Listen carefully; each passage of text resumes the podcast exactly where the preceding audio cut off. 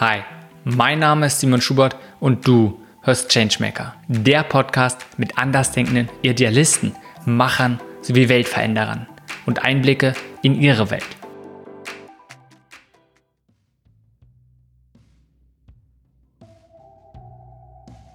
Diese Folge ist mit Nicola Bartemi. Nicola ist Mitbegründer von der Initiative Du bist hier der Chef, die Verbrauchermarke. Sie wollen Transparenz in Bezug auf Qualität und Preis von Lebensmitteln schaffen, sowie Landwirten eine faire Vergütung garantieren. In diesem Gespräch gehen wir darauf ein, wie sie in einer so konventionellen Branche wie dem Lebensmittelbereich einen neuen Ansatz schaffen, welchen Herausforderungen sie begegnen und vor allem, was Nikola überhaupt dazu gebracht hat, diese Initiative zu starten das, was mich heute antreibt und äh, das, was ich jetzt heute mache, ähm, das, das wäre vor 20 Jahren nicht möglich gewesen. Dann äh, war ich noch frisch aus der Uni. Ähm, ich wollte ins Berufsleben einsteigen, Berge versetzen, Projekte führen etc. Und dann habe ich einen klassischen Weg ein, äh, eingeschlagen. Und dann kommt irgendwann die Frage tatsächlich, ähm, was ist wichtig? Ja? Äh, wofür ackert man von morgens bis abends? Wofür sitzt man eigentlich lange im Büro, arbeitet mit den Teams zusammen? hält man noch Druck aus. Und äh, es gibt einen ganz, ganz wichtiger Punkt. Ich habe 20 Jahre Lebensmittelindustrie hinter mir. Das heißt, das kenne ich dann hoch und runter in unterschiedlichen Positionen im Vertrieb und Marketing. Das ist alles sehr anonym, das, was wir tun. Weil äh, die Ketten sind so groß, die Anzahl an Lieferanten, an äh, äh Kunden etc. sind so groß, dass du einfach die Leute nicht persönlich kennen kannst. Auch die Betriebe, äh, der Konzern an sich ist so groß, dass du auch die ganzen Kollegen, Mitarbeiter gar nicht kennen kannst. Und das ist, das, das wird anonym und wenn es anonym ist, dann gibt es ja keine emotionale Bindung und dann äh, wird es einfach sehr sachlich. Und das ist, glaube ich, einer der Erklärungen, warum man tatsächlich äh, in manchen Organisationen sich sehr stark auf äh, Geld und Profit äh, fokussieren kann. Ich habe jetzt die Entscheidung getroffen, ähm, Abstand davon zu nehmen, eine, eine, Zahl zu treffen am Ende des Monats, äh, das kann ich, äh, hat mich aber bis jetzt nicht unbedingt mit sehr erfüllt, deswegen will ich das anders machen. Und jetzt geht es tatsächlich um Transparenz, äh, um Personen und Familien, äh, die wir tatsächlich dann äh, unterstützen, die wir vielleicht sogar retten äh, über den Ansatz, den wir, den wir aufbauen und den wir verfolgen. Äh, und das ist äh, nicht nur viel sinnvoller, sondern das macht auch deutlich mehr Spaß, als tatsächlich einfach zu optimieren. Ja? Um, um vielleicht zur Frage zurückzukommen, was, was äh, mich antreibt, der Sinn sinnvoll mit meiner Zeit, mit meiner Energie ähm, äh, umzugehen, äh, Sachen in, in den Weg, äh, also zu bewegen, äh, neue Wege zu gehen. Ähm, ich muss auch sagen, ich bin eher so, so ein Kämpfertyp. Das heißt, alles, was erstmal unmöglich erscheint, äh, ist für mich die extra Motivation. Ich stürze mich auf solche Projekte und Ideen. Sobald es einfach schwierig ist, beziehungsweise so gut wie nicht machbar ist, ähm, ich bin eigentlich einer, der sagt, es gibt immer einen Weg. Ja, Den muss man wollen, den muss man teilweise suchen. Aber es gibt immer eine Lösung. Und grundsätzlich muss man natürlich den Kopf frei dafür haben, beziehungsweise immer aufmachen, äh, beziehungsweise sich einfach auch ständig äh, hinterfragen, bin ich auf der richtigen Weg? Ist es wirklich die Lösung oder nicht? Und wenn nicht, dann korrigieren. Das ist ja kein Thema. Was ist wichtig? Diese Frage, glaube ich, stellt sich jeder früher oder später. Und oft kann das ja eine Frage sein, die zu einer Sinnkrise führt, ne? dass man dann irgendwie merkt, hey, ja, ich habe irgendwelche Ziele verfolgt, vielleicht sogar Ziele von anderen und merkt, ähm, ja, das, was ich tue, ist absolut nichts, was mich glücklich macht, absolut nichts, was mich erfüllt und eigentlich, womit ich mich auch gar nicht identifiziere. Es ist nichts, wo ich dahinter stehe. Und das ist eine, eine glaube ich, eine, eine Sache, wo man ziemlich schnell in ein Loch fallen kann und gleichzeitig auch diese eine große Überforderung, weil okay, was ist mir denn wichtig? Was möchte ich denn überhaupt machen? Was ist denn eine gute Alternative? Und du hast jetzt was für dich gefunden. Aber wenn du nochmal an diesen Zeitpunkt zurückdenkst und dir diese Fragen gestellt hast, dann sicherlich viele Sachen. Und es ist kein Moment, sondern ein gewisser Prozess. Aber wie hast du für dich etwas gefunden, wo du sagst, okay, von der Zeit, wo du ziemlich lange etwas getan hast und sagst, okay, jetzt möchtest du was ändern, jetzt möchtest du was hin, was wo du dahinter stehst, was dich erfüllt. Also wie schaffst du es oder wie hast du, wie bist du damit umgekommen zu dieser, hey, okay, was ist mir wichtig, zu etwas zu finden, was dir wichtig ist? Ja, also das ist tatsächlich ein Prozess. Erstmal weiß jeder, ähm, ob er zufrieden ist oder nicht. Äh, also dies, diese, diese Erfahrung äh, macht dann jeder. Ist er gerade glücklich? Passt das alles oder halt nicht? Ähm, das ist der Anfang. Dann muss man natürlich auch äh, den Mut haben, äh, zu sagen, okay, äh, wenn ich möchte, dass das Ganze sich ändert, muss ich auch selber was ändern. Ansonsten, äh, also ohne Veränderung gibt es auch keine Veränderung. Das ist halt äh, äh auch, äh, das muss man auch akzeptieren. Äh, und dann muss man natürlich auch irgendwie ein bisschen was wagen, beziehungsweise den Mut haben, auch tatsächlich die Schritte zu gehen. Ähm, ich muss sagen, ich hatte die Chance, das eine oder andere Coaching zu bekommen. Äh, und das hat mir auf diesen Weg gebracht, beziehungsweise nach. Und das habe ich echt dann fünf Jahre lang hat es gedauert, bis ich endlich mal so weit äh, war, zu sagen, okay, ähm, es ist die Zeit gekommen, einfach mal einen äh, neuen Schritt zu machen, beziehungsweise einfach aus diesem System, der sehr bequem war, ja. Ich hatte Verantwortung, ich hatte ein gutes Gehalt, ich hatte Jobsicherheit, ähm, ich hatte Anerkennung, wir hatten gute Ergebnisse. Was, ich hatte ein tolles Team. Man könnte sagen, okay, was, was will man mehr? Aber trotzdem ist man dann doch nicht zufrieden oder hat das dann, das war einfach nicht so perfekt, ja, ähm, äh, oder vielleicht zu bequem. Ähm, ich weiß es nicht, aber zumindest, äh, und dann ging, hatte ich die Chance tatsächlich dann von zwei unterschiedlichen Personen gecoacht zu werden nacheinander. Ähm, und der eine hat letztendlich das Terrain vorbereitet und äh, die nächste, äh, das war nur ein Tag, aber am Ende des Tages wusste ich, okay, das ist jetzt der Punkt, der Zeitpunkt ist gekommen so ziehe ich das durch. Das ist meine Strategie, um das hinzubekommen. Äh, und das habe ich letztendlich danach umgesetzt. Ja. Äh, ich muss sagen, man muss auch ein bisschen Glück haben, dass der Zeitpunkt der richtige ist, dass die Leute, mit denen man redet, auch äh, die richtigen sind. Das sind Sachen, die man nicht planen kann. Aber wie gesagt, wer, wer nichts wagt, bleibt letztendlich stehen und äh, ich habe es versucht, ist bis jetzt sehr gut gegangen und ja, entsprechend bin ich froh darüber, über den Schritt, ja, weil der war extrem, extrem wichtig. Für Veränderung braucht es Veränderung. Und letztendlich zeigt es auch wieder, ja, man geht oft immer einen Schritt erstmal in Unsicherheit, man weiß nicht, wie es wird und man muss einfach an dem, wie die momentane Situation ist, muss man nur mal Sachen verändern, Sachen vielleicht anders machen oder Sachen nicht mehr tun, damit sich die Möglichkeiten ergeben kann, dass sich etwas wirklich verändert. Und, und du hast gerade Coaching angesprochen. Vielleicht lass uns da ganz kurz nochmal auf dieses, diesen Punkt drauf eingehen. Ja, da sind für mich Vertrauenspersonen geworden, äh, und zwar sehr schnell. Ähm, und das Spannende finde ich, das sind halt Leute oder das ist eine Methode, sagen wir mal, wo, ähm, wo du keine Lösung äh, geliefert bekommst, sondern die Lösung ist eigentlich bei dir irgendwo drin. Und sie, indem sie zuhören, indem sie nachfragen, indem sie mit dir kleine äh, Spiele oder Übungen machen, äh, helfen dir äh, letztendlich, dass, dass, dass du selber deine Lösung formulierst, ja, die in dir ist, in dir steckt und letztendlich dann auch äh, für dich die richtige ist, ja. Und das finde ich ganz, ganz spannend. So hatte ich das am Anfang nicht erwartet, weil ähm, das waren die ersten Coaching-Erfahrungen und ähm, ich wusste nicht, woran ich bin oder was, was genau passiert. Ich dachte, okay, der wird dann hören und sagen, okay, dann empfehle ich dir die und die Lösung oder der und der Weg. Aber das war ja gar nicht der Fall, sondern ich habe selber letztendlich am Ende, kommst du raus und sagst, ja, aber eigentlich, äh, äh, das war toll, aber es war alles mir und alles meine Ideen. Aber, und ich muss sagen, genau das ist der richtige Ansatz. Weil du musst auch nachher natürlich mit den Konsequenzen leben können von den Entscheidungen, die du triffst. Es kann ja gut gehen, es ist perfekt. Es kann aber auch schief gehen. Und dann äh, äh, kannst du natürlich nicht nachher dann zum Coach gehen und sagen, übrigens, dein, deine Empfehlung war, war Banane, äh, bitte bring mir mein altes Leben wieder zurück. Das geht natürlich auch nicht, ja. Also für dich wirklich jetzt mal deine Situation, du sagst davor rein, gab es Sachen, die dir unklar waren? Oder was war es für dich, wo du sagst, auch nach diesem einen Tag, war für dich so klar, dass du gesagt hast, okay, du weißt jetzt genau, wo du hin willst und hast vielleicht auch diese innere Sicherheit, diesen inneren Mut, dass du diesen Schritt gehst? Ja, also zu dem Zeitpunkt habe ich noch ähm, äh, geschwankt zwischen, ähm, ich finde und suche einen äh, vernünftigen Weg mit meinem alten Arbeitgeber zum Beispiel. Äh, und die andere Alternative war, ich gehe raus und starte ein neues Projekt. Ja. Ähm, und ich habe, äh, es gab ja äh, Pro und Kontras für beide Routen. Äh, mein mein äh, Bauchgefühl war, ich will raus. Äh, aber ich hatte natürlich super viel Respekt davor, weil das ist halt, äh, äh, das ist neues Land, ja. Äh, du begehst dich komplett in Unsicherheit, äh, hast ja keine Ahnung, äh, kann ich überhaupt mit Mitte 40 gründen? Äh, bin ich noch in der Lage, äh, so, so, so ein Arbeitspensum eigentlich dann äh, hinzubekommen? Äh, Kriege ich tatsächlich die richtige Idee?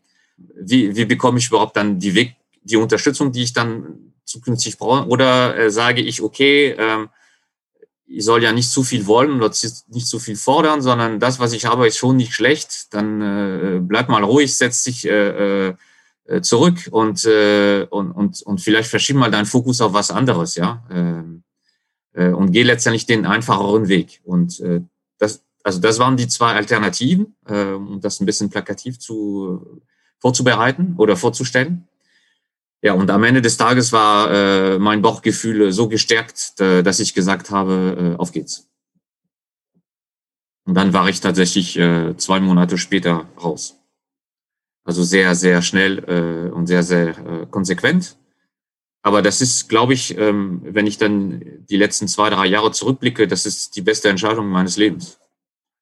In den letzten drei, da gab es ja vorher auch noch wichtige, aber ähm, diese, was zumindest dann äh, Beruf angeht, persönliche Verwirklichung, das ist das Beste, was, was mir passieren konnte. Und das ist letztendlich meine Entscheidung.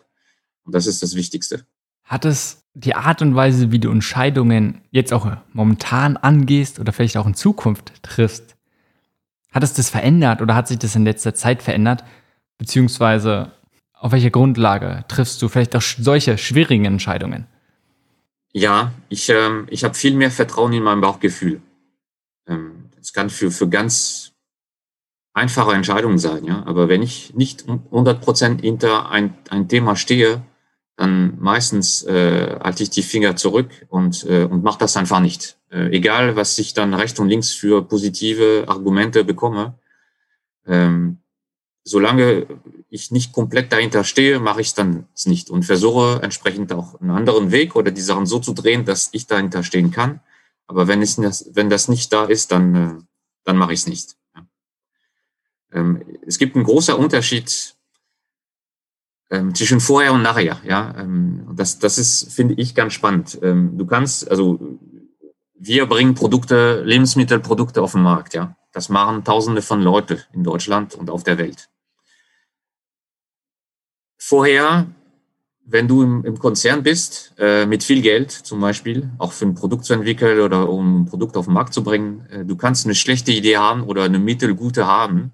Du kannst immer noch sehr viel Geld hinterher schmeißen und so dazu führen, dass das Ding einigermaßen funktioniert und erfolgreich ist. Wenn du kein Geld hast, sondern nur die Idee, und das ist meine Situation heute, musst du gucken, dass die Idee eine Relevanz, eine Attraktivität hat, weil nur die Leute kannst du bewegen und erreichen nur wegen der Idee, nicht weil du sie dann zuballerst mit Werbung, mit ich weiß nicht was. Ja?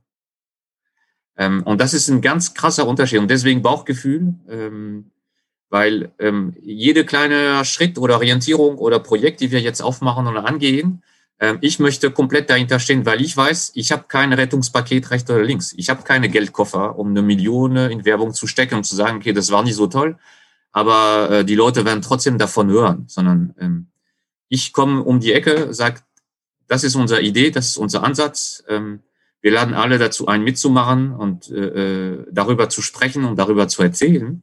Ähm, aber es gibt keine Gegenleistung dafür. Äh, wir, das, was wir bieten, ist, äh, sei mit uns Teil einer Bewegung, die Großes vorhat und einiges an Veränderungen im Markt bringen kann, wenn wir erfolgreich sind. Ähm, der Weg ist lang, ja, das äh, ohne Frage. Aber das, ich, das ist eine ganz andere Herangehensweise, äh, wie man Produkte äh, einführt, äh, auf dem Markt entwickelt, äh, beziehungsweise wie man eine Marke aufbaut. Ich glaube, es ist eine total wichtige Sache, dass man sich das mal wieder bewusst wird, wie, also eigentlich ja für jeden, wie wichtig es ist, dass eine Idee, dass das Konzept gut ist und auch gleichzeitig natürlich muss man es auch dementsprechend umsetzen. Also einfach dieses Produkt, in, in welcher Form auch immer, dass das was Gutes ist, dass es wirklich, dass man selbst natürlich dahinter steht, aber dass es ja idealerweise das Versprechen, was man macht, auch wirklich nicht möglichst besten nicht nur erfüllt, sondern am besten sogar noch einen Schritt weitergeht und einfach genau das ist, was vielleicht der Verbraucher möchte. Also wirklich sagt, ey, man macht was sehr, sehr Tolles, man macht wundervolle Arbeit und bedeutungsvolle Arbeit. Gleichzeitig so, wie du es beschreibst, dieses, okay, es muss richtig stimmen und man kann nicht sagen, man probiert es einfach aus verschiedenen Gründen, vielleicht auch einfach nicht, wenn man das Geld hat, dann zu vermarkten und die breite Masse zu werfen. Es erzeugt auch jede Menge Druck im Sinne von, hey, man darf sich keinen Fehler leisten, wirklich. Man darf nicht zu viele Rückschläge machen. Also wie gehst du damit um? Und gerade beim Anfang ist es ja schon eine relativ kritische Sache, weil wenn man sagt, ja, man, wenn der Fehltritt zu groß ist, dann kann es ja wirklich das ausbedeuten. Ja, ich versuche letztendlich, also Fehler muss man machen eigentlich, weil daraus lernt man am, am, am meisten. Äh, natürlich, ähm, und das hat sich dann eigentlich nicht verändert. Ich versuche die Fehler nicht zweimal die gleichen zu machen. Das ist immer so, wenn ich was gesehen oder gelernt habe, das funktioniert nicht, dann versuche natürlich das auch direkt mitzunehmen und auch anzupassen. Auf der anderen Seite hat man nicht alles unter Kontrolle. Das heißt, äh, man muss auch akzeptieren, dass die äh, Sachen so geschehen, wie sie geschehen und ähm, ja, wieder die Schlüsse daraus ziehen und gucken, ähm, wie man weitermacht. Ähm, ich versuche mich auch nicht über Sachen zu ärgern, die ich selber nicht unter Kontrolle habe. Das ist super schwierig. Aber das ist nun mal so. Das ist nun mal so. Äh, und du kannst auch nicht überall dran sein, ja. Vor allem, äh, man muss ja einfach äh, vertrauen, man muss ja delegieren. Ähm, auch ein Handelsunternehmen, der das Produkt jetzt verkauft und vertreibt, ähm, dem äh, delegiere ich auch eine wichtige äh, Funktion. Die müssen über unser Ansatz, über unsere Initiative, über unsere Produkte kommunizieren und selber ihre, ihre Kunden eigentlich darüber informieren, dass es was Neues gibt und das ist unterstützungswert. Wir als kleiner Verein können das nicht für die gesamte Bundesrepublik übernehmen. Das ist einfach nicht drin und nicht machbar. Das heißt, der Fokus liegt da drin, äh, die Leute, die das zu entscheiden haben im Handel, darüber zu, äh, also äh, zu überzeugen, dass sie das tun und hoffen, beziehungsweise darauf vertrauen, dass sie das auch vernünftig tun. Und äh, es gibt gute Beispiele, die zeigen, ja, äh, wenn es sehr gut gemacht wird, dann ist es sehr erfolgreich. Es gibt aber auch äh, äh, ähm, ein paar Kunden, die das einfach so halbherzig gemacht haben und dann funktioniert das zu wenig ja, oder nicht gut genug.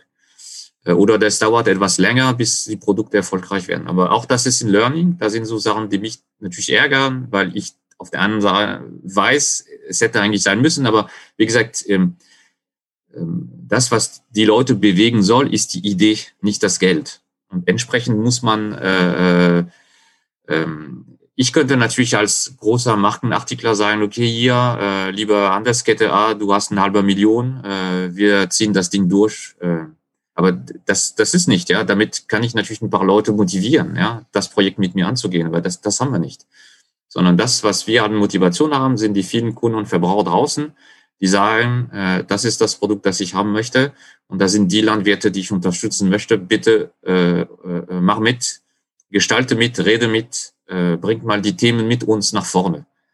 Ähm, ich finde das viel stärker, aber das ist für viele Leute natürlich, äh, die wir als Ansprechpartner haben, sehr neu und entsprechend brauchen die, die einen, die einigen, also einige Leute brauchen definitiv ein bisschen mehr Zeit um damit klarzukommen, um auch ihre Rolle zu finden da drin, ähm, um, um auch diese Ideen oder diese neue Art der, der Zusammenarbeit auch in ihre eigene Organisation äh, reinzutragen. Ja. Gerade diesen Punkt, erstmal den richtigen Leuten zu vertrauen und überhaupt einfach, ja, auch wirklich zu vertrauen, nicht probieren, alles kontrollieren zu wollen. Und dieses Punkt, was du gesagt hast, Kontrolle, sich auch den Fokus ja, darauf zu legen. Was kann man kontrollieren, was kann man nicht kontrollieren? Und alles, was außerhalb der eigenen Kontrolle ist, eigenen, außerhalb des eigenen Wirkungsbereichs, da zu schauen, okay, damit gut umzugehen und sagen, ja, das geht nicht. Alles, was wir äh, nicht unter Kontrolle haben, ist ja nicht unbedingt negativ. Es passieren Sachen, die wir nicht vorgeplant haben oder wo wir überhaupt keinen Einfluss drauf hatten. Und trotzdem ist es, ich meine, wir haben die Milch Ende Juli auf den Markt gebracht. Zwei Tage später waren wir in der Tagesschau. Das habe ich nicht geplant. Ja, und das hatte ich null unter Kontrolle. Dass es passiert, ist aber mega geil, muss man sagen.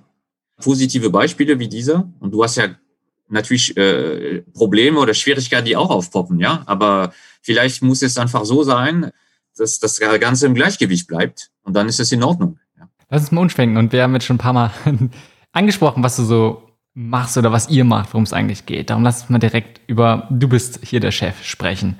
Was ist es ganz konkret, was ihr tut? Also ganz konkret, wir geben Verbrauchern die Kontrolle über ihre Ernährung zurück. Das heißt, die Leute draußen entscheiden mit uns zusammen oder wir entscheiden zusammen, wo die Produkte herkommen, die wir kaufen, wie sie produziert werden. Wir entscheiden, welches System wir äh, mit jedem Kauf unterstützen möchten und äh, wo geht unser Geld hin, wenn wir die Produkte an der Ladenkasse letztendlich bezahlen und einkaufen. Das heißt, das Ganze läuft über Online-Fragebögen, die wir vorbereiten. Die Leute gestalten sich ihr Idealprodukt. Sie bestimmen dabei den Preis mit. Das heißt, je nachdem, was Sie anklicken für Qualität, sehen Sie, wie sich der Preis für Ihr Produkt verändert. Sie haben auch eine wichtige Frage zu beantwortet, das, äh, das ist die Vergütung für die Landwirte. Ähm, die geht über Marktpreis, Kostendeckung oder Fair. Und äh, ja, wir, summen, wir summieren diese Antworten über viele Tausende von, von Leuten und äh, werten die Ergebnisse demokratisch aus. Dann haben wir ein Pflichtenheft, letztendlich so eine Produktdefinition. Und wir suchen nach äh, Partnern, Landwirten, Verarbeitern, Industrie und Handel, die genau mit uns äh, nach den Wünschen der Verbraucher produzieren. Und diese Produkte bringen wir auf den Markt zusammen. Das ist unser Weg. Äh, auf der einen Seite, wenn ich das einfach vielleicht in einem Satz kurz zusammenfassen könnte, wäre Verbraucher kreieren zusammen gute und faire Produkte, um Landwirte zu unterstützen. Mega gut. Und ein Ziel, was ich denke ich auch schon viele unter die Farben geschrieben haben. Und was ich interessant finde, ist wirklich eure Herangehensweise damit. Und auch diesen starken Fokus, nicht nur aufs, hey, wir, wir kreieren irgendwie wir wollen gute Produkte und faire Produkte zu machen, sondern ganz starker Fokus ist ja erstmal die Beteiligung der Verbraucher und gleichzeitig einen starken Fokus auf die Transparenz, wie die Qualität und vor allem auch der Preis zustande kommt. Kannst du ein bisschen mehr dazu sagen? Wenn, vielleicht um anders auszuschwenken, um vielleicht auch ja, vielleicht ein paar Schritte zurückzugehen, wenn es darum geht, die Lebensmittelbranche ist ja doch schon teilweise sehr konventionell und da sind wirklich große Player drin und zu sagen, hey, hier wollen wir etwas Neues, etwas deutlich besser machen. Und nehmen wir, bleiben wir bei der Milch, ne, die ihr jetzt rausgebracht hattet. Dort ist es nicht so einfach reinzugehen und sagen, man macht deutlich besser, deutlich anders. Und gleichzeitig, ja, habt ihr es jetzt gemacht? Gib, gib, mir einen Einblick dazu. Wie herausfordernd ist es wirklich? Welche Stolpersteine gab es dort? Und was denkst du, hat dazu geführt, dass ihr es ja bis jetzt sehr erfolgreich machen konntet? Also es gibt sehr viele Stolpersteine auf jeden Fall. Angefangen von der Größe. Ähm, also wir sind ein kleiner Verein, wir sind Verbraucher. Und äh, wir sprechen mit ganz, ganz großen Playern. Also natürlich die Landwirte sind nicht so groß, äh, mit denen wir sprechen, aber es gibt auch größere natürlich.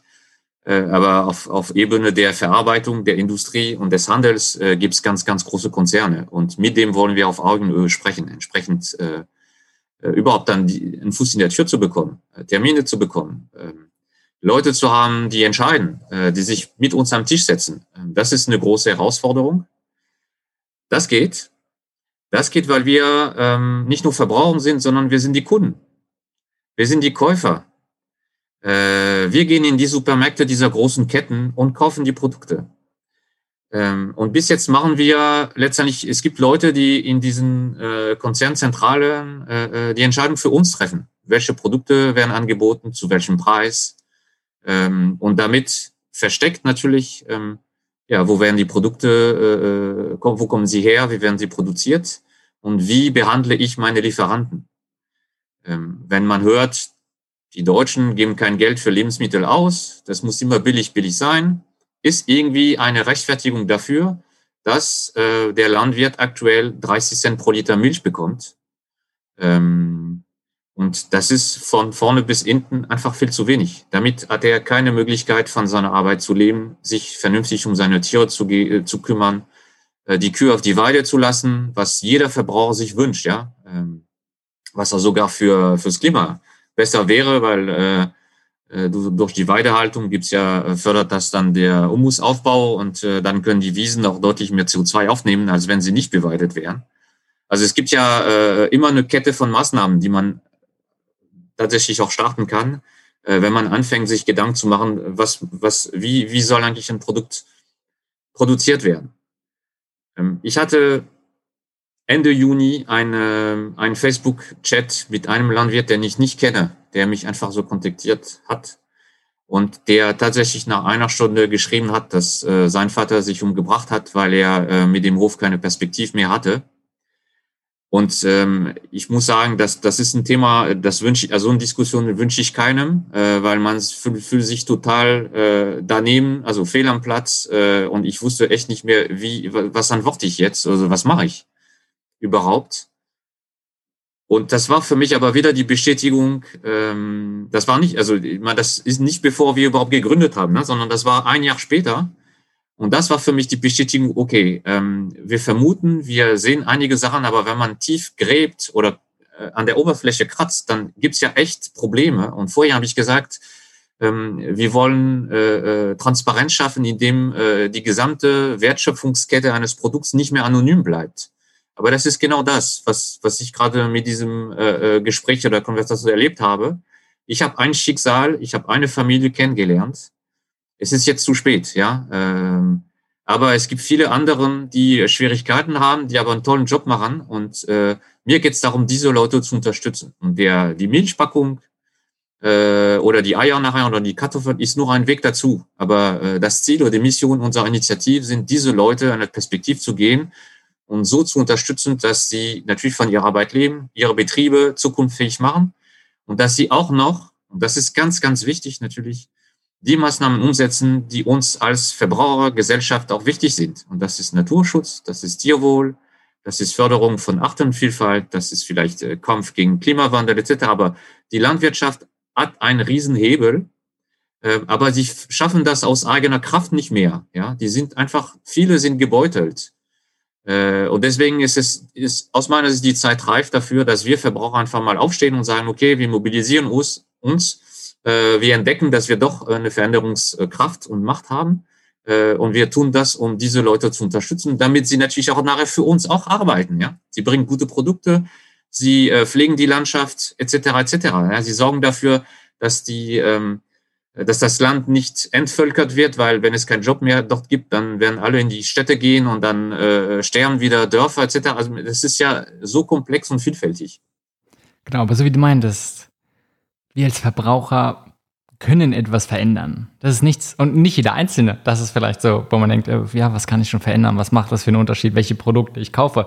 Oder was habe ich schon für alleine für Möglichkeiten? Aber wenn man sich gerade zusammentut, so wie du zeigst, so wie ihr es ja auch zeigt, dann kann man schon was Großes bewegen. Und es ist nicht so, dass dann, ja, in irgendwelchen großen Konzernen wenige Leute bestimmen, was für Produkte kommen und gerade unter welchen Umständen diese produziert werden und wer wer alles in dieser Produktion beteiligt wird, wer wie viel Geld zum Beispiel abbekommt, sondern wir können das mitgestalten. Ja, und, und das Spannende, finde ich, ist, wir wollen die anderen großen äh, Player nicht platt machen, äh, sondern wir wollen sie dazu inspirieren, anders zu wirtschaften, anders zu agieren. Äh, und die wollen wir am Tisch haben. Ja? Also wir sprechen am Tisch mit den ganz großen Handelsketten.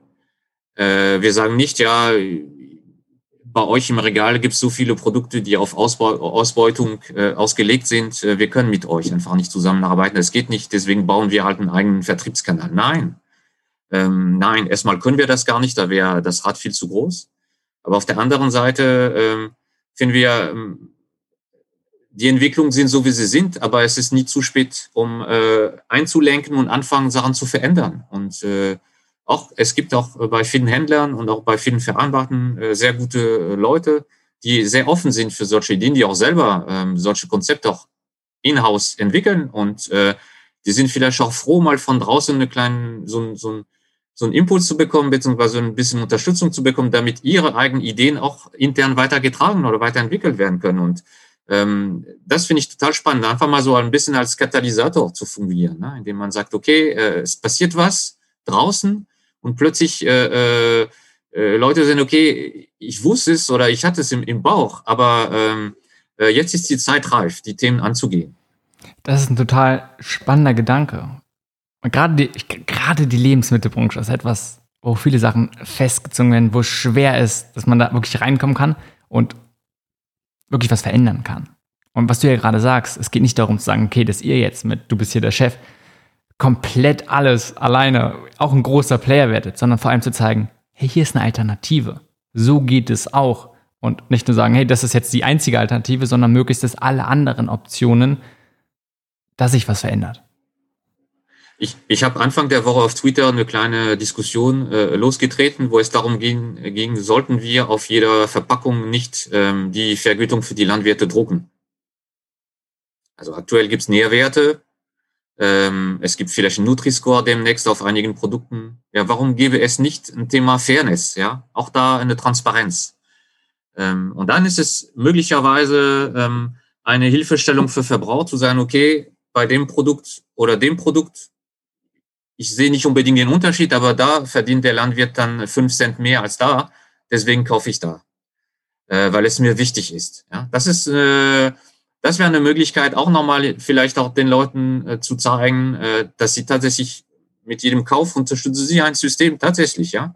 Wenn Sie sagen, äh, es kann nicht sein, dass die Kühe nicht rausgehen, dass sie nur im Stall sind, dass die ähm, äh, mit Soja gefüttert wird oder Kraftfutter, damit sie so viel Milch wie möglich dann äh, produzieren, das will ich nicht, ja, klar. Aber wenn, solange du 70 oder 80 Cent Milch kaufst, förderst du nur dieses eine, äh, äh, äh, dieses eine System. Weil bei den Preisen ist einfach nichts anderes möglich. Leider. Ja, deswegen müssen wir Transparenz schaffen. Deswegen müssen wir äh, auch eine gewisse Wissenstransfer organisieren. Das heißt, dass die Leute mündiger werden, wissen, worum es, äh, was möglich ist und wo, worauf es ankommt, damit sie sich auch besser entscheiden. Du bist hier der Chef, also eure Verbrauchermarke einfach nur als Beispiel für ein bisschen was Größeres. Weil oft ist es ja so, man möchte etwas verändern und die Strukturen sind so starr. Und es gibt so große Player, die wirklich extrem mächtig sind deren Interesse ist oft nicht, dass sich was verändert. Weil wenn sich was verändert, bedeutet das manchmal nicht so selten, dass die zum Beispiel weniger Geld machen. Erzähl mir ein bisschen da, was sind Herausforderungen, denen ihr dort in der Hinsicht begegnet? Vielleicht was gibt es für Bedenken? Und wie geht ihr das an? Wie schafft ihr es, genau trotz dieser großen Player und trotz dessen, dass viele Menschen, oder nicht viele, wenige nicht wollen, dass sich was verändert, zu sagen, ja, wir schaffen es trotzdem. Ja, die erste Antwort hast du gerade genannt. Ähm, äh, auch äh, bei den großen Player gibt es Menschen. Und es gibt auch gute Menschen dort. Äh, und es gibt viele, die darauf warten. Ähm, die sind zwar im Konzern unterwegs und die sind froh da, aber die suchen auch tatsächlich nach, auch nach mehr Sinn oder eine Möglichkeit, äh, auch äh, eine gewisse Veränderung ähm, intern voranzutreiben. Und mit solchen, also solche Leute tatsächlich versuchen wir zu identifizieren und mit dem ins Gespräch zu kommen. Ähm, das funktioniert sehr zufällig, aber es funktioniert. Und der zweite Punkt aus meiner Sicht ist, ähm, solange wir insgesamt Erfolg mit Geld definieren, äh, wird es eng, ja, wird schwierig. Ähm, aber es, es gibt andere Möglichkeiten, äh, Erfolg ähm, und, und Richtigkeit äh, zu definieren. Und das ist letztendlich das, was wir auch, wenn wir mit Großen äh, sprechen, auch versuchen zu äh, nach vorne zu bringen. Ja. Äh, mit unseren Produkten verdienen die Leute sicherlich weniger als mit anderen. Aber weil der Wert, der diese 1,45 Euro, die jeder verbraucht, der wird einfach anders verteilt. Der Landwirt hat mehr davon. Äh, wir als Initiative haben ein bisschen was davon natürlich. Äh, und danach äh, ähm, jeder kommt auf seine Kosten, ähm, aber das ist der Gedanke der, der, der Profitmaximierung ist raus. Ja, und dafür, dafür gibt's ja andere Themen, die wir nach vorne bringen. Es gibt äh, eine Zusammenarbeit, eine Partnerschaft auf Augenhöhe. Die Landwirte sitzen am Verhandlungstisch. Die haben nicht nur Sichtkontakt, sondern die sprechen auch mit dem Einkauf. Der Einkauf weiß, okay, Familie äh, XY da, ähm, äh, die unterstütze ich, indem ich das Produkt äh, äh, pushe, liste, ähm, darüber kommuniziere. Ähm, also es geht um, um Fairness, es geht um äh, und auch le letztendlich auch um äh, äh, um die Veränderung, die, die notwendig ist. Also man, man spricht, also man redet sehr viel aktuell über die, ähm, das Thema Nachhaltigkeit und Landwirtschaft zusammen. Also wie kriegt man das eigentlich letztendlich zusammen? Ähm, ja, wie gesagt, nochmal, das funktioniert, wenn alle mit anpacken, am Tisch sitzen und letztendlich gucken, okay, ähm, wir können 1,45 Euro für einen Liter Milch erzielen am Markt. Und dann müssen wir gucken, dass dieses Geld, was die Verbraucher bereit sind zu bezahlen, vernünftig und richtig eingesetzt wird. Darum geht's. Also es ist eher so eine, ja, jetzt fällt mir ein, aber es ist vielleicht ein Gedanke der, der Investition und Reinvestition als ein Gedanke des Profits. Und ich finde das cool. Was ja schon immer wieder kommt, auch diesen Gedanken nur zur Profitmaximierung oder beziehungsweise nochmal vielleicht neu zu definieren, was ist Erfolg von einer Organisation, von einem Unternehmen. Das zu hinterfragen und zu gucken, anders zu gestalten. Wie könnte es sein? Und sind solche Sachen wie Fairness oder auch generell einfach Nachhaltigkeit, das nicht relevante Faktoren, die mindestens genauso berücksichtigt werden sollten. Und gerade wenn du auch nochmal diese großen Player, wie man schaut, wie kann man mit denen umgehen? die vielleicht nicht auch wieder so völlig anonymisiert zu betrachten als ein großes Ganzes, sondern zu schauen, ja, da, da sind auch ganz viele Menschen drin. Und vielleicht hat sich über die Zeit auch einfach gewisse Strukturen entwickelt und die einzelnen, jeder einzelne dort in so einem großen, großen, großen Operat sind auch irgendwie nur ein Zahnrad und Einzelne wollen was verändern und die zu identifizieren, vielleicht auch zusammenzubringen, mit dem Austausch zu gehen und auch hier wieder dieses Vorbildfunktion zu haben, zu sagen, hey, es könnte anders gehen, mit Ideen reinzukommen und dann zu schauen, wie kann man auch wieder gemeinsam etwas verändern. Also ich, ich glaube, kein Mensch hat Spaß daran, äh, andere zu treten. Niemand. Aber es gibt Systeme, die das erfordern oder möglich machen. Und deswegen muss einfach das System hinterfragen, beziehungsweise gucken, wie kann man mit dem System äh, andere Ziele verfolgen. Lass uns ein bisschen umschwenken. Nochmal, ursprünglich kam die Idee ja von, du bist hier der Chef aus Frankreich selbst. Und das finde ich eine ganz spannende Sache, zu sagen, okay, eine Idee, ein Konzept funktioniert in einem anderen Markt, gibt es und man überträgt es. Vielleicht aus einer komplett anderen Branche, einfach das Prinzip dahinter. Oder vielleicht auch wirklich genau die gleiche Idee, die in einem gewissen Land ist und im anderen Land noch nicht und kann es da zu nehmen. Also gib mir mal ein bisschen Einblick, ähm, wie hat es dort stattgefunden? Und es ist ja nicht nur, dass es jetzt nur in Frankreich äh, und jetzt in Deutschland ist, sondern ich habe gesehen, auch in ganz vielen anderen Ländern inzwischen. Ja, also auch das ist eine, eine ganz spannende Entwicklung. Ähm, also die äh, Initiative ist in Frankreich offiziell äh, im Oktober 20, 2016, also vor vier Jahren gestartet. Äh, das war die Einführung der Milch damals. Äh, Gab es ein bisschen Vorarbeit vorher mit dem Fragebogen für die Milch. Äh, eine, eine unglaubliche Erfolgsstory. Mittlerweile sind über 30 Produkte in den Regalen äh, bei allen möglichen Händlern. Auch im Discount sind die Produkte vertreten. Äh, keine Werbung, keine Vertriebsmannschaft, die den Kampf am Regal äh, übernimmt. Ja, äh, ja, jetzt drei Facings mehr äh, etc. Sowas machen wir halt nicht. Ähm, und ich glaube, über 20 Prozent der Franzosen kaufen regelmäßig die Produkte der Marke. Ja. Und, und dann, äh, wenn man dann so, natürlich ist es insgesamt sehr erfolgreich. Es gibt viele, über 3000 Familien, die ähm, fair vergütet werden und letztendlich exklusiv für die, für die Initiative produzieren. Über, über, es, auch das ist natürlich, es gibt viel, viel mehr Landwirtsfamilien in Frankreich. Aber äh, die Initiative hat eine Sichtbarkeit erlangt, ähm, einfach äh, die anderen zu inspirieren. Und sie hat es geschafft, diese Themen Transparenz und Fairness nach vorne zu bringen. Und wir wollen eigentlich in Deutschland nichts anderes als das. Ja, äh, wir wollen keine 50 Prozent Marktanteil. Das können wir ja gar nicht. Ja, und ähm, sondern wir wollen letztendlich, dass diese Leute sagen, okay, es geht, ähm, gute, faire Produkte zu vermarkten, zu vielleicht etwas höheren Preisen. Ähm, dafür aber transparent aufzuzeigen, wo das Geld hingeht und was damit möglich ist. Und äh, ja, wenn, wenn die großen Player der Lebensmittelindustrie damit anfangen, das Thema Fairness voranzutreiben, ähm, dann äh, haben wir gewonnen. Dann haben wir gewonnen. Mit, äh, dann haben wir unser Ziel erreicht, auch wenn die Produkte nicht unter Du bist ja der Chef vermarktet werden. Darum geht's ja nicht.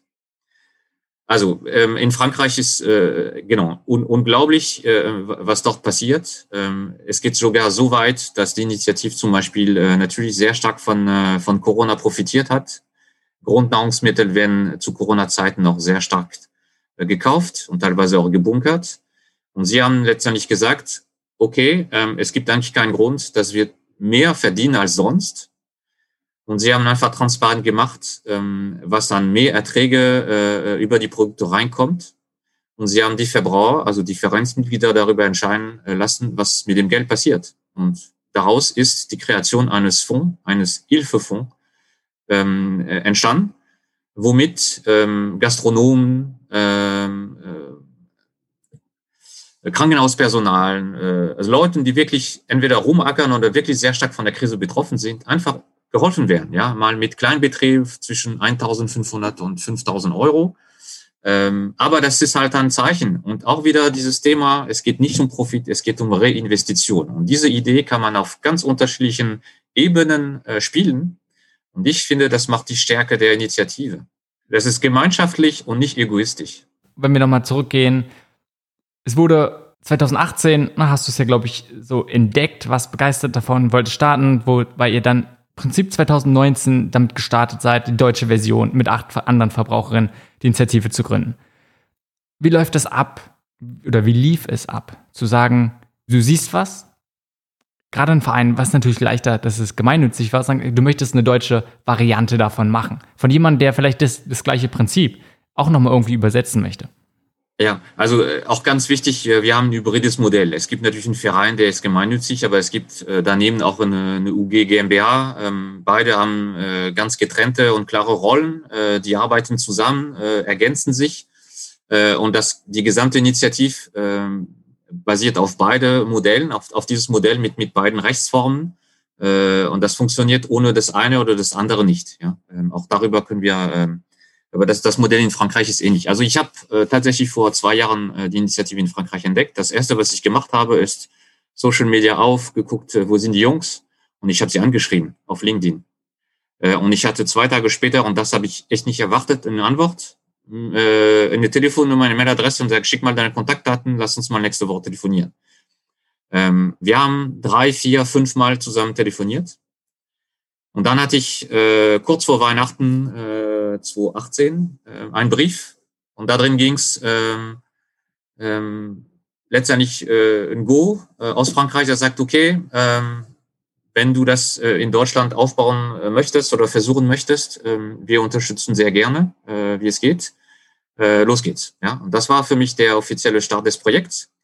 So und die nächsten, das war kurz vor Weihnachten, entsprechend war, das war mein Geschenk auf jeden Fall. Äh, ja, und ein paar Wochen später war die Grüne Woche in Berlin. Da war ich drei Tage unterwegs, habe angefangen, Kontakte zu knüpfen, Leute zu treffen, Landwirte und so weiter. Und dann ging es tatsächlich los, ähm, eine Webseite vorbereiten, programmieren, Inhalte, äh, sich Gedanken darüber machen, was für ein Modell, ja, ähm, äh, weil das Thema Verein und äh, UG GmbH, ähm, es ist in Frankreich ein bisschen anders. Es ist ähnlich mit, mit äh, Doppelfunktion, aber natürlich die Rechtsformen sind immer, äh, äh also länderabhängig. Äh, deswegen, äh, und ich bin auch kein, kein Rechtsanwalt oder kein Rechtsberater, deswegen muss ich mich echt einlesen bzw. Äh, unterstützen lassen. Ähm, und das fand ich eigentlich auch ganz, ganz äh, vernünftig und richtig. Und dann, äh, ja, dann irgendwann, wann war das? März vielleicht, letztes Jahr. Äh, also man trifft letztendlich äh, in der Vorbereitung extrem viele Leute und dann äh, wusste ich, okay, jetzt geht los. Und dann habe ich einfach diese äh, Wegbegleiter, die Leute, äh, die ganz, ganz am Anfang dabei waren, als ich einfach äh, angefangen habe zu spinnen und zu sagen, das ist eigentlich eine geile Idee für Deutschland. Ich habe denen gesagt, okay, hast du nicht Bock mit uns zu gründen? Und das waren, wir haben den Verein zu neun gegründet und die acht anderen Leute, das sind diese Menschen. Äh, und die haben ganz unterschiedlichen Profile, aber das sind die, die ganz am Anfang dabei, und das ist ja auch, es gibt dabei einen Journalist, der hat mal über Sekil Patron in Frankreich vor zweieinhalb Jahren äh, geschrieben. Und ich habe den Artikel entdeckt und ich habe ihn angeschrieben und so sind wir in Kontakt getreten. Und irgendwann haben wir gesagt, ja, äh, du hast da schon so cool über die Idee gesprochen, willst du einfach nicht dabei sein? Und dann sagte er, na klar. Ja, äh, also und, und so weiter. Ja, ähm, also äh, auch eine, eine ziemlich tolle menschliche Reise insgesamt, äh, wie das zustande gekommen ist. Und natürlich heute bin ich ein bisschen das Gesicht der Initiative. Ich bin äh, in vielen Medien unterwegs. Äh, ich bin auch der Einzige, der Vollzeit auf einem Projekt arbeitet. Ähm, aber das wird sich auch nach und nach ändern. Ne? Wir werden ein kleines Team hier aufbauen äh, und die Leute werden entsprechend noch kommunizieren können. Äh, hätten wir nicht Corona, würden wir viel, viel mehr noch mit den Vereinsmitgliedern machen können. Ähm, aber auch das ist nur äh, äh nicht, ja, wie heißt das? Es ist nur verschoben und nicht äh, nicht aufgehoben, sagen wir mal, sondern äh, also es wird kommen. Ja, weil das ist wichtig, das Thema Transparenz, äh, da spielen wir von A bis Z. Was ich sehr interessant finde, das einfach so nochmal mitzuverfolgen, zu sagen, ja, man sieht irgendwo was und ist so begeistert davon, überlegt, okay, kann man das nicht auch bei uns machen oder anders? Warum gibt es das hier noch nicht bei uns? Und dann einfach die Leute anzusprechen und zu gucken, hey, wenn sie offen sind. Und da denke ich, sehe ich den großen Vorteil von Menschen, die das nicht nur des Geldes wegen machen, sondern der Sache, weil sie wirklich etwas verändern wollen, wie hier ja auch. Und wenn es einem selbst nicht darum geht, nur um Geld zu machen, darf ja auch sein, dass es irgendwie rentabel ist oder sollte auch sein, dann ist die Bereitschaft dafür natürlich viel, viel größer, anderen zu helfen, was ähnliches auf die Beine zu stellen. Und das ist natürlich eine super Voraussetzung, genauso wie es halt bei dir war, und dann zu gucken, wen könnte ich noch mit ins Boot holen? Wer interessiert sich sowieso vielleicht schon für die Sache, also für dieses Thema? Und wer kann mit dabei sein, damit ich nicht alleine bin? Und auch wie du besprochen hast von Anfang an, es war eine Idee und ja, du hast die sofort angeschrieben aber dann gleich zum Beispiel auf die Grüne Woche zu gehen, Kontakte zu finden. Wer interessiert sich denn überhaupt? Wer ist denn überhaupt in diesem Bereich noch tätig? Mit wem kann ich reden? Ja. Und der, der, genau, nach der Grünwoche gab es eine, es gibt jedes Jahr eine Milchtagung und das war der, der nächste Termin, den ich wahrgenommen habe. Und da habe ich tatsächlich auch die ersten Landwirte kennengelernt äh, und äh, damit habe ich die, den, den ersten Kontakt zu einigen Molkereien bekommen. Und genau, so ist, ist das Ganze äh, ins Rollen gekommen. Wir haben den Fragebogen für die Milch vorbereitet zusammen und dann ging es online.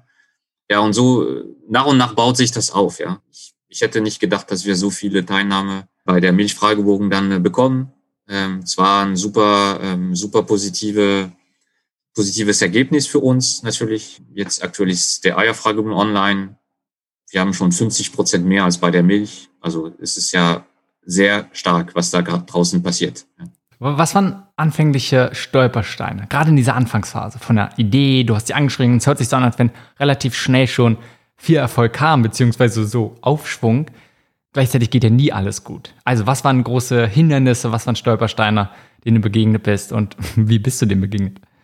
Ja, also gut, das erste ist die Finanzierung, ja, natürlich. Äh, man braucht ein bisschen Kapital, äh, vielleicht nur um eine vernünftige Webseite zu programmieren, sich Gedanken zu machen, etc. und die eigenen Kosten äh, auch, ja. Also man reist ein bisschen rum. Ähm, ähm, es gibt einfach kein Gehalt. Also auch diese, und das ist ganz, ganz wichtig, finde ich, wenn man so ein, so ein Bereich Social Startup unterwegs ist, ähm, dass man sich äh, wegen Geld nicht unter, sich nicht unter Zeitdruck setzt oder setzen lässt.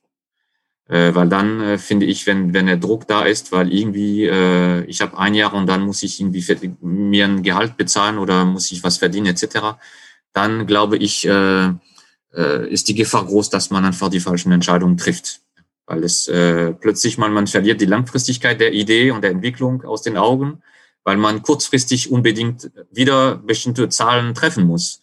Ähm, also es ist ein Luxus, den wir haben, wo wir sagen, okay, ähm, es kann ja mal so etwas länger dauern als geplant, aber wir ziehen es halt durch. Und das, das, äh, das, das war wichtig, ja. Ähm, und genau das habe ich äh, gesehen. Wir hatten, wir wollten eigentlich im September letzten Jahres äh, den Fragebogen für die Milch tatsächlich schon online stellen. Der war so gut wie fertig. Ähm, aber wir haben da gesagt, wir wären für Frischmilch gut gewesen und wir haben gesagt, okay, aber eigentlich, äh, es gibt auch Haarmilch und das ist ja mehr als die Hälfte des Marktes. Deswegen wollten wir nochmal äh, die Haarmilchseite äh, äh, abklopfen, äh, möglicherweise, also erste Kontakt mit möglichen Partnern tatsächlich knüpfen und auch nochmal gucken, dass der Fragebogen auch in der Richtung auch safe ist, von der kalkulatorischen Seite etc.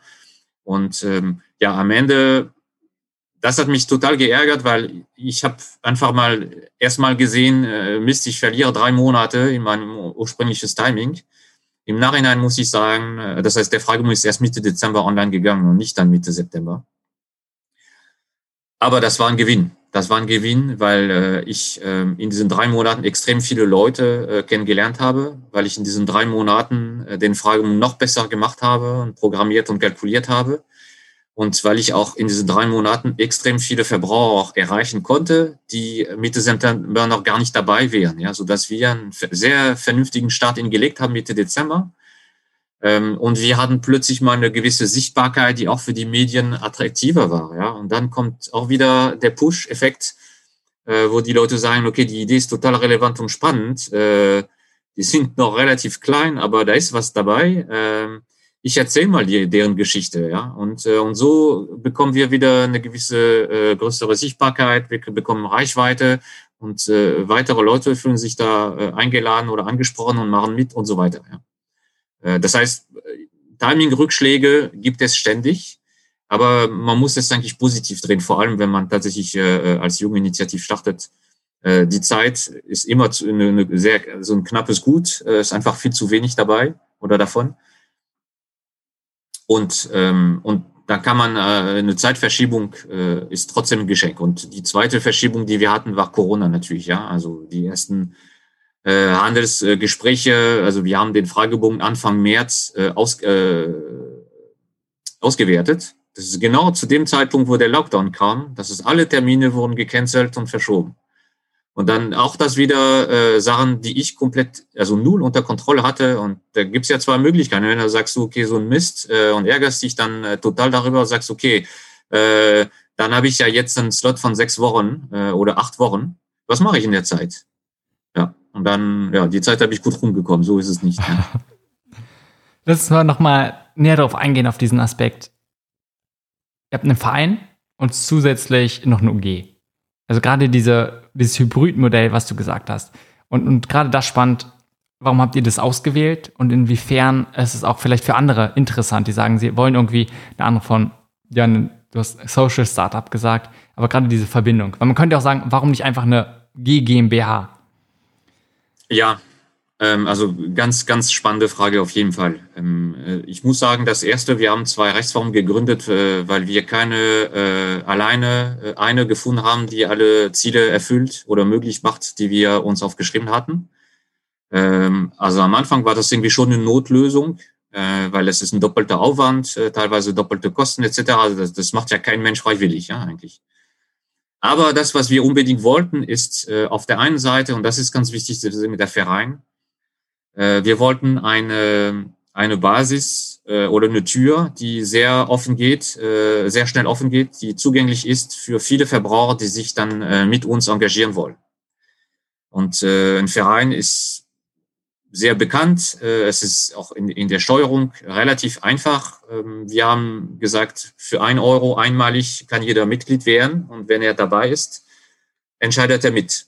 Er entscheidet, ähm, äh, wenn es Produktveränderungen gibt. Ähm, er entscheidet, äh, der ist mit uns bei wichtigen Terminen mit Landwirten, mit verarbeitenden Industrie, Molkereien, auch mit dem Handel. Also einige der Listungsgespräche haben tatsächlich mit Teilnahme von Vereinsmitgliedern stattgefunden für alle ganz neue Situation, ne? aber super spannend. Auch wieder ein Beispiel der Transparenz.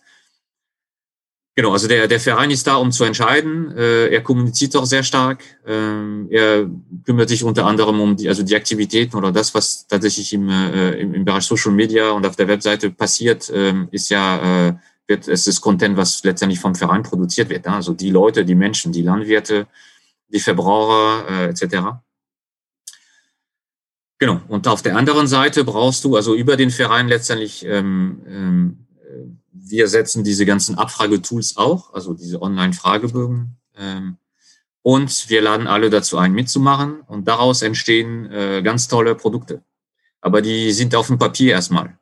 Und deswegen äh, haben, haben wir eine UG GmbH daneben äh, gegründet die eine Expertenfunktion hat und äh, die kümmert sich um die Entwicklung der Fragebögen, um die Auswahl der Partner, äh, um, um den Abschluss der Verträge, um äh, die Vertriebswege äh, klarzustellen und äh, aufzumachen, etc. etc. Letztendlich, du hast auf der einen Seite ähm, jemand, der entscheidet, äh, die Vision hat und die Ideen äh, äh, vorgibt, und du hast da äh, dahinter oder daneben ähm, äh, kleine Hände, die das Ganze möglich macht, ja, weil ein Produkt hat eine Wirkung, wenn es auf den Markt kommt und verkauft wird.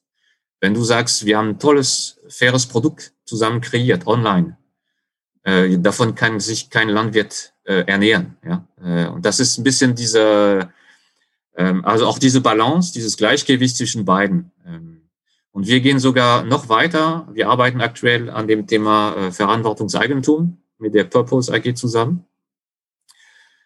Das bedeutet, dass wir äh, auch wieder das Thema Profit oder nicht Profit, ja, wir äh, möchten, sobald wir in der Initiative oder über Initiativ Überschüsse machen, wir möchten sie transparent machen und sie dem Verein wieder, äh, äh, sagen wir mal, übergeben und sagen, okay, Leute, wir entscheiden jetzt zusammen, welche Projekte wir unterstützen, welche Maßnahmen wir finanzieren. Auch wieder in dieser Idee der Reinvestition. Ja dass das System letztendlich dann äh, nicht nur gut für die Leute, die aktuell produziert, sondern sich auch weiterentwickeln kann, indem er selber seine Finanzierung produziert. Aber auch das ist, auch so, sobald wir so weit sind, äh, werden wir das erklären und aufzeigen und äh, auf der Webseite. Äh, aber wir müssen an der Satzung noch arbeiten. Also es ist noch ein bisschen äh, Vorarbeit notwendig, aber es ist extrem wichtig äh, aus meiner Sicht. Ja. Was ist dein Wunsch für ich sag mal, die nächsten zwölf Monate, wo ihr so stehen werdet, was passiert? Also ich möchte, dass der Erfolg für die Milch weitergeht, weil dahinter stehen Betriebe, aktuell 15, äh, sollen mehr werden. Das ist äh, das eine. Und auf der anderen Seite ähm, wünsche ich mir, dass noch, dass wir tatsächlich dann die Community noch stärken. Aber das geht auch zusammen. Ja? Leute, die Produkte bzw. den Ansatz entdecken und sagen, wow, äh, äh, ziemlich cool, äh, ich bin gerne dabei. Äh, und darüber hinaus für uns hier äh, auch das Thema Teamaufbau. Ja, ähm, das, das insgesamt wird das einfach sehr groß äh, und zu groß. Und deswegen, äh, wenn wir weiterhin äh, gut und schnell und agil äh, bleiben wollen, dann, äh, dann müssen wir letztendlich die Last und die Arbeit auf, äh, auf ein paar Schulter mehr verteilen. Äh, und das ist auch eigentlich perfekt, weil darum geht's ja. Dass wir auch, da haben wir auch nochmal ein paar äh, äh, ähm, Arbeitsplätze geschaffen. Und das finde ich cool. Es gibt schon einige Leute, die sich dann äh, auch direkt bei uns beworben haben und die unbedingt dabei sein möchten. Also wir müssen gucken, wie, wie ist der Weg, äh, wie wir das alles möglich machen. Aber das, das sind die, die drei Sachen. Also erfolgreiche Produkte, größere Community und ein kleines Team. Wenn wir zu langsam zum Ende kommen, gibt es noch irgendwas, was du betonen möchtest oder einfach komplett nochmal sagen möchtest, was bis jetzt zu kurz gekommen ist? Ich würde mich einfach gern bedanken. Bei dir natürlich auch, aber auch bei, bei den vielen Leuten, die draußen sind, äh, die einfach plötzlich mal uns entdecken und das Erste, was sie sagen, ist, die bedanken sich, dass wir sowas auf die Beine stellen, ja. Und das habe ich echt nicht erwartet. Aber auch wieder zurück zur Idee. Ja. Über die Idee haben wir anscheinend äh, die Möglichkeit, eine emotionale Bindung mit vielen Leuten, die wir nicht kennen, zu äh, hinzukriegen. Und das ist nicht nur eine Verbindung zwischen uns als Initiativ und die Verbraucher draußen, sondern das ist eine Verbindung von den Verbrauchern in Richtung Landwirten. Das heißt, äh, übergreifend bringen wir Landwirtschaft und Gesellschaft wieder zusammen. Äh, irgendwie sorgen wir schon ein bisschen für Zusammenhalt. Und das ist viel geiler als jeder Euro, ja, der irgendwo auf dem Konto schlummert. Das äh, ist vielleicht meine Botschaft. Äh, einfach mal Werte angucken, äh, an der Oberfläche kratzen, gucken, was kann ich selber und wir können alle viel tun, bewegen, ähm, damit es uns insgesamt alle besser geht. Niklas, wenn man jetzt mehr von dir erfahren möchte, beziehungsweise was ihr macht, was ist die beste Anlaufstelle? Ähm, die Webseite. Wenn wenn, wenn die Leute noch Fragen haben, dann gibt es auch nochmal Möglichkeit, direkt mit uns zu kontaktieren. Oder natürlich auch äh, Social Media, äh, Facebook, Instagram, Twitter. LinkedIn sind wir auch äh, Transparenz, ja. Wir posten vier bis fünfmal die Woche, erzählen, äh, was uns passiert, welche Themen uns bewegen, äh, was wir mögen, was wir nicht mögen, äh, was gerade passiert bei den Leuten, die mit uns auf dem Weg sind. Und das ist, glaube ich, der, das, das ist der beste Weg, um tatsächlich dann up to date zu sein, auch zu bekommen, was passiert. Und ansonsten natürlich auch sehr gerne in den Verein eintreten. Da kriegt man nochmal mit. Da kann man sogar noch ein bisschen mehr mit, mitsteuern, mitentscheiden. Also die Webseite ist du bist hier der Chef.de. Einfach alles zusammengeschrieben und da ist auch nochmal alles verlinkt und nochmal das Konzept deutlich detaillierter erklärt. Und dort sieht man dann nochmal alles, was ihr macht und wie ihr es macht. Also, Nikla, vielen, vielen Dank für den Austausch und vor allem vielen Dank für deine Arbeit. Danke. Das war Changemaker. Links zu erwähnten Ressourcen dieser Folge findest du in den Shownotes oder unter www.changemakerpodcast.de. Falls du diesen Podcast noch nicht abonniert hast, hole dies jetzt unbedingt nach, damit du keine Folge verpasst. Bis zur nächsten Folge.